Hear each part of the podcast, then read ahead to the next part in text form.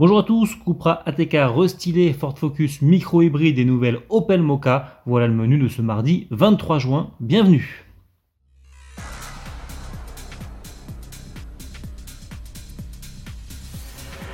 Lancé il y a 4 ans, le Seat ATK a eu droit il y a quelques jours à un petit restylage de mi-carrière.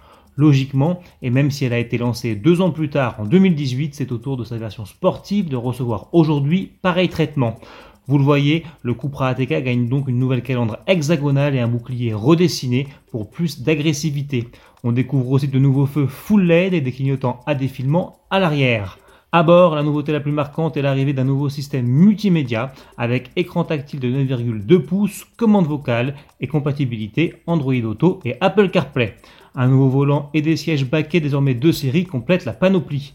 Sous le capot, en revanche, pas d'évolution, le Cupra ATK reste fidèle à son moteur 4 cylindres 2 litres turbo essence de 300 chevaux. Ce bloc est toujours associé à la boîte automatique double embrayage DSG à 7 rapports et à la transmission intégrale 4Drive. L'ensemble permet un 0 à 100 km/h en 4 secondes 9 et une vitesse de pointe de 247 km/h. Le Cupra ATK restylé sera disponible dans le courant du troisième trimestre 2020. Ford poursuit l'électrification de sa gamme. Après le Puma fin 2019 et la Fiesta début juin, c'est au tour de la Focus d'accueillir sous son capot une motorisation hybride légère, une première pour la compacte.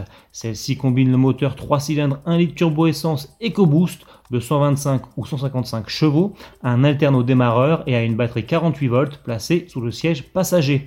Cette batterie se recharge lors des phases de décélération et de freinage pour ensuite fournir une assistance électrique lors des accélérations et réduire la consommation de carburant.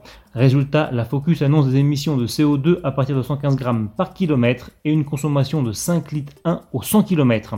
Parallèlement à cette nouveauté, la Compact reçoit aussi aujourd'hui un tableau de bord 100% numérique de 12,3 pouces dont l'affichage est spécifique sur les versions hybrides légères. Comptez à partir de 24 800 euros pour la Focus EcoBoost hybride de 125 chevaux et 27 900 euros pour la version forte de 155 chevaux. Pour terminer, voici les toutes dernières images en date du futur Opel Mocha. Pour la première fois depuis le lancement de la campagne de teasing, la seconde génération du SUV allemand apparaît en partie sans camouflage. On aperçoit ainsi quelques éléments de son design, comme ses feux avant et arrière acérés ou encore sa calandre fine et étirée.